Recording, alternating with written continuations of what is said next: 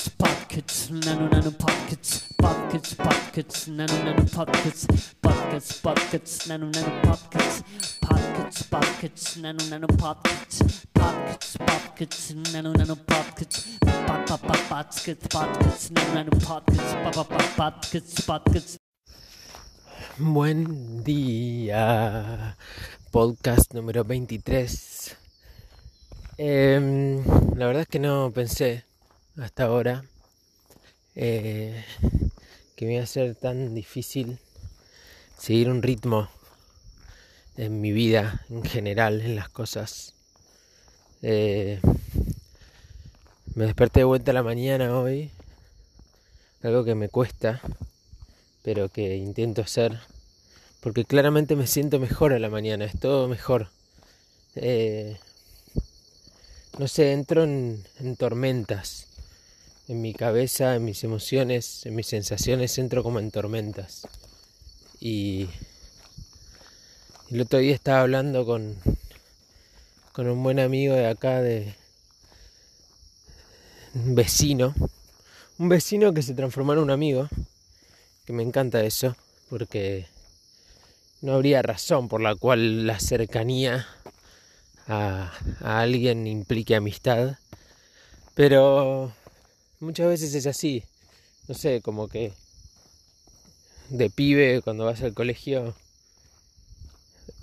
tus amigos son con los que interactúas.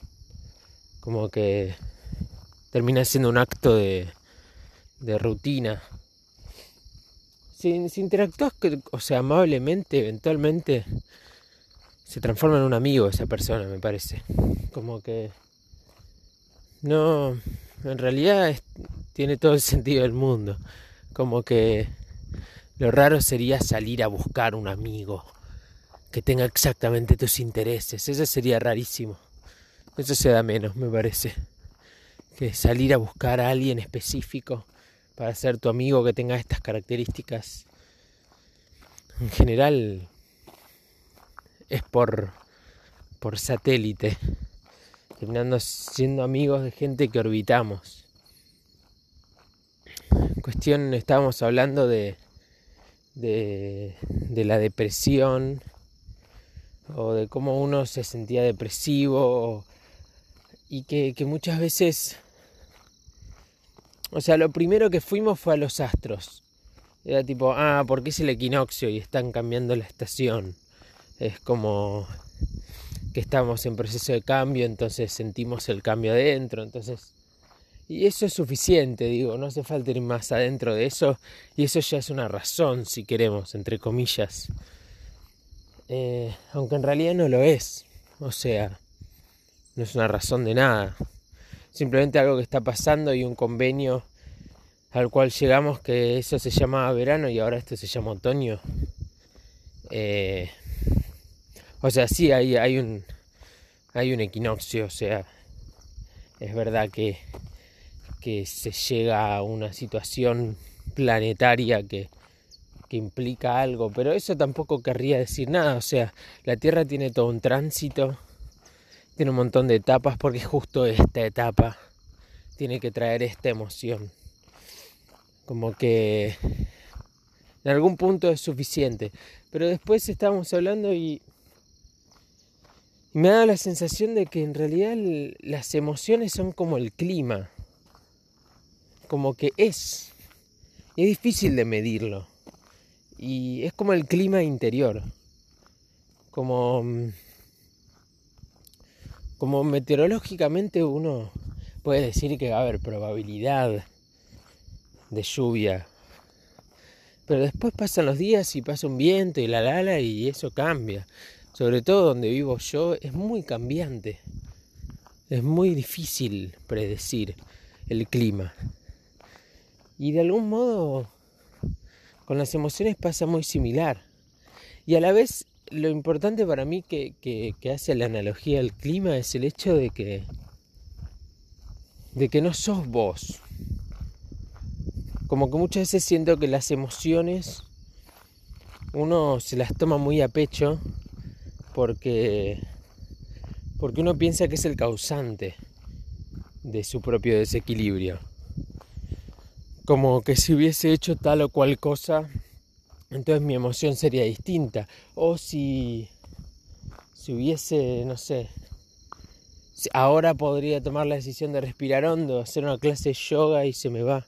Como que de algún modo nos culpamos a nosotros mismos de nuestra propia emoción, de lo que estamos sintiendo, que puede ser por ejemplo una depresión o ansiedad. Y sí, hay cosas para hacer para remediar, no sé, hay cosas paliativas, creo yo.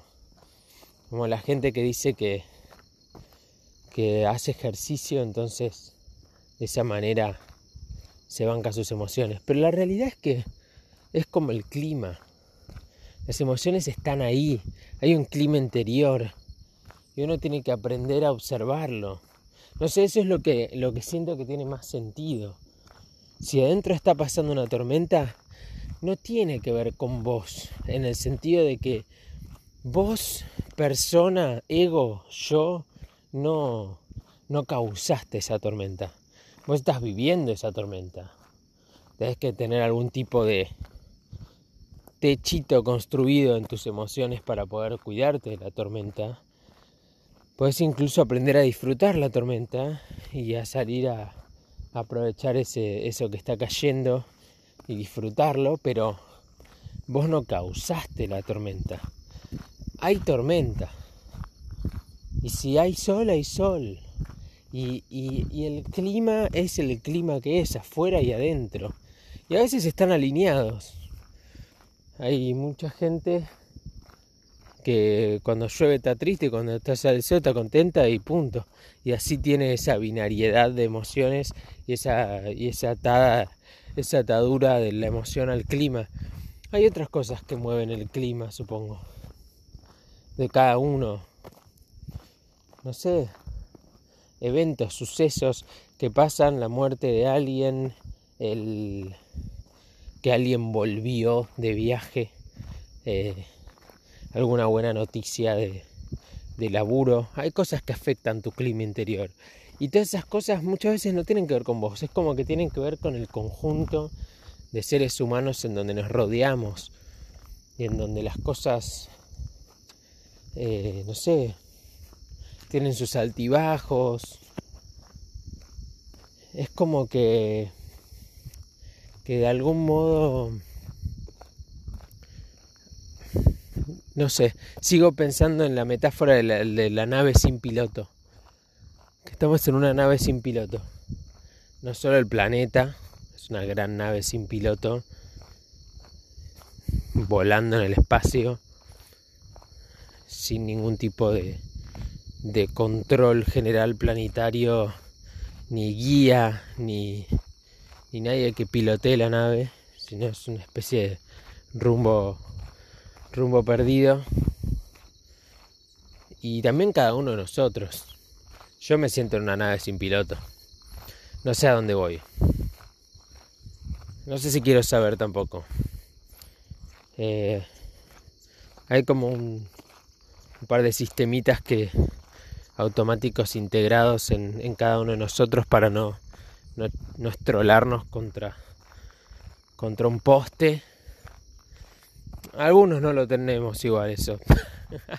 Esos sistemas automáticos para no estrolarte contra un poste con la nave. Eh, algunos no lo tienen. Yo siento que algunos de esos sistemitas automáticos personalmente los tengo. Me los enseñaron, los aprendí. Pero... Pero eso no quiere decir que tenga piloto.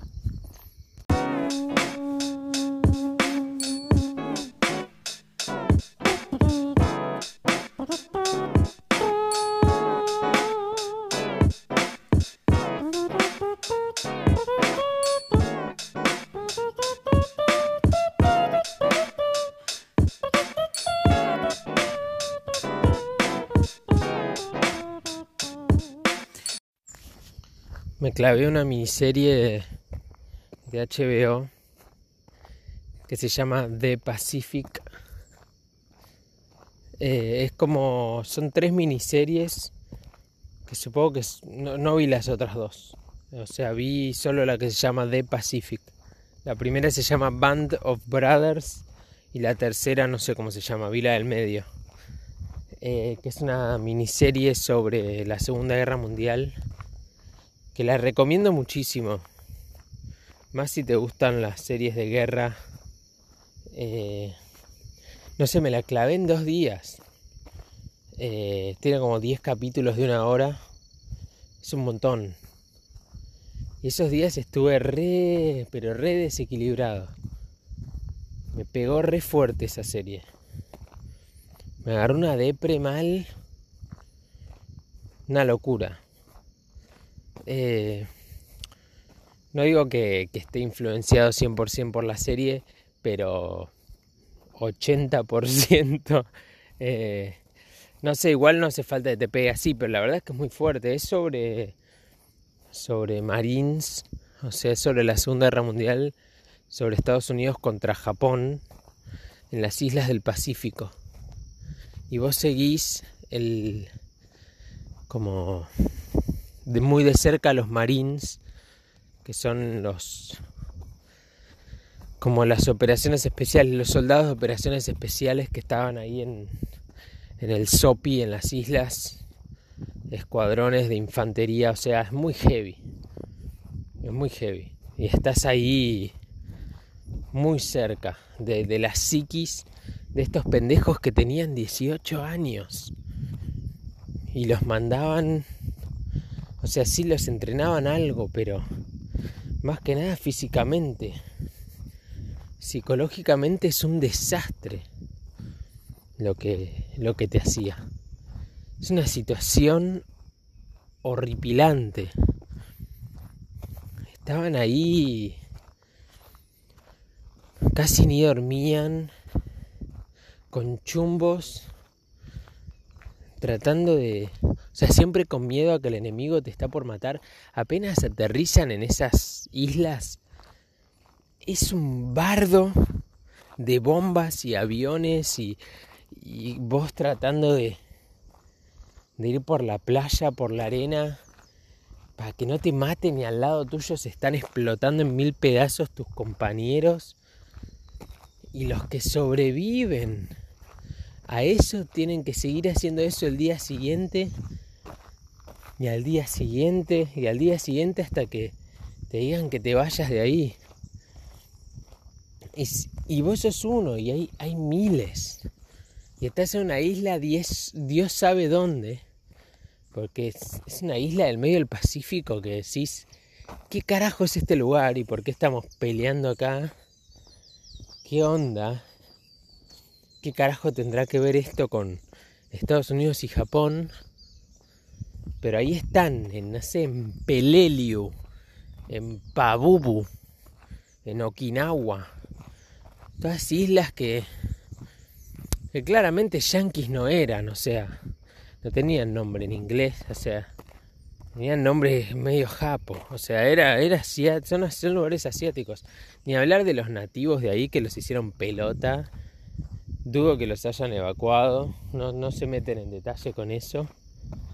Pero seguís muy de cerca a varios marines y son historias reales porque salen de autobiografías y de, biografías de, sobrevivientes, de marines que pasaron por eso.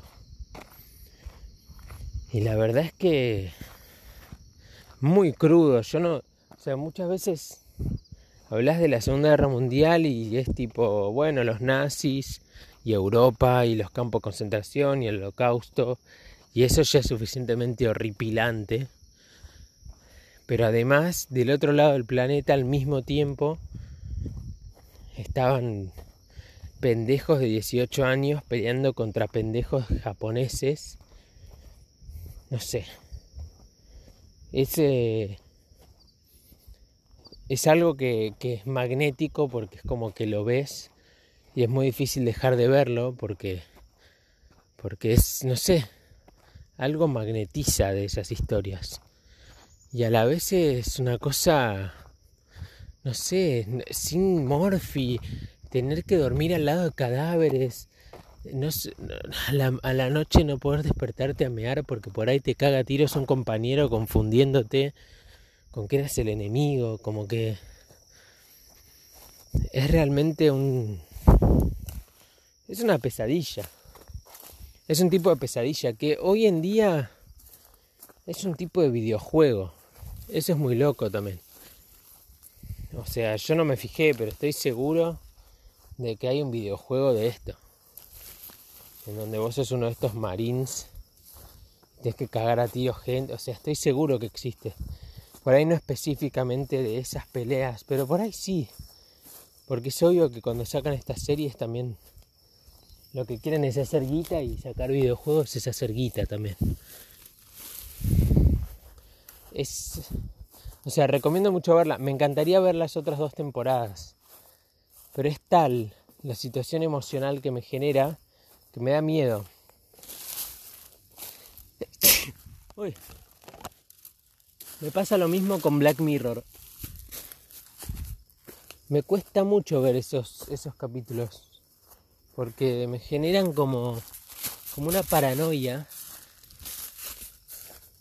como un estado de, alerta y de, y de estrés que no, no sé, no quiero, pero, pero es magnético, o sea, son contenidos magnéticos, son muy buenos, están muy bien hechos y te hacen pensar de cosas, en cosas muy zarpadas, pero es horripilante pensar que ese futuro barra presente tecnológico pueda generar esas situaciones es, es muy es muy zarpado.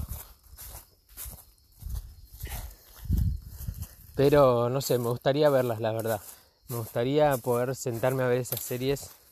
Siento que aprendí mucho además de todo un mundo que, que no tenía idea que existía.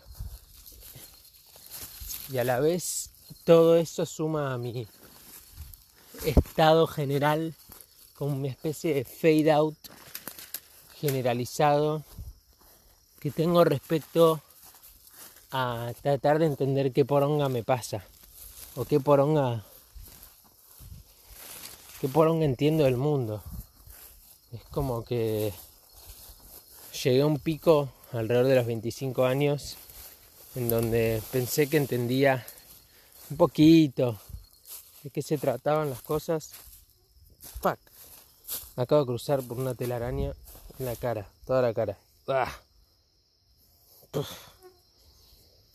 Eh, pensaba que, que, un poquito entendía de qué se trataba algo y desde los 25 que me estoy alejando cada vez más de esa situación.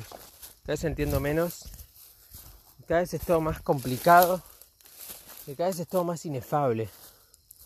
Como que las cosas son y hay cosas hermosas y hay cosas horripilantes que conviven en distintas épocas, en distintos momentos. Y esta es una. Yo sé que es la típica, la Segunda Guerra Mundial es como la típica de la pesadilla, en todo sentido. Es como el, cliché hoy en día de la pesadilla. Pero no quiere decir que no haya pasado que sea el cliché lo hace incluso quizás más, más loco porque se cristalizó en la psiquis colectiva una situación que aún cuesta comprender de qué se trata y qué pasó y qué, o sea, muy rápidamente se tiró la línea de quiénes son los malos y los buenos y y no es así. No es una cosa de malos y buenos. Es una cosa de mierda que pasó en donde todos los involucrados la pasaron mal. Mucha gente murió en circunstancias muy horribles y, y ganó un lado. Si hubiese ganado el otro lado, hoy en día pensaríamos que los yankees fueron el diablo y que, que los nazis y los japoneses fueron los salvadores. Eso pensaríamos si hubiesen ganado ellos. Y tendría sentido también, porque hubiesen escrito distinto la historia y hubiesen pasado cosas distintas. Pero no pasó eso. Entonces acá estamos. es... Me encantaría, es como que hay una esperanza al principio como de adolescente de que en algún momento vas a entender qué es lo que está bien y qué es lo que está mal y qué es lo que qué es lo que es, qué es lo que no es. En realidad esa línea se hace cada vez más difusa y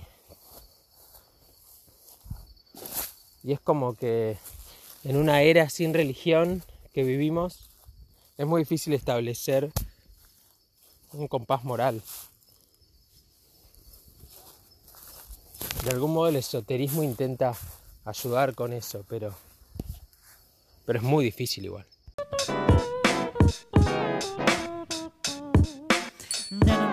pockets, no, no, no, no, no, no pockets, no, no, no, no, no, no pockets, no, no, no, no, no, no pockets, no, no, no, no, no pockets, no, no, no, no, no pockets, no, no, no, no, no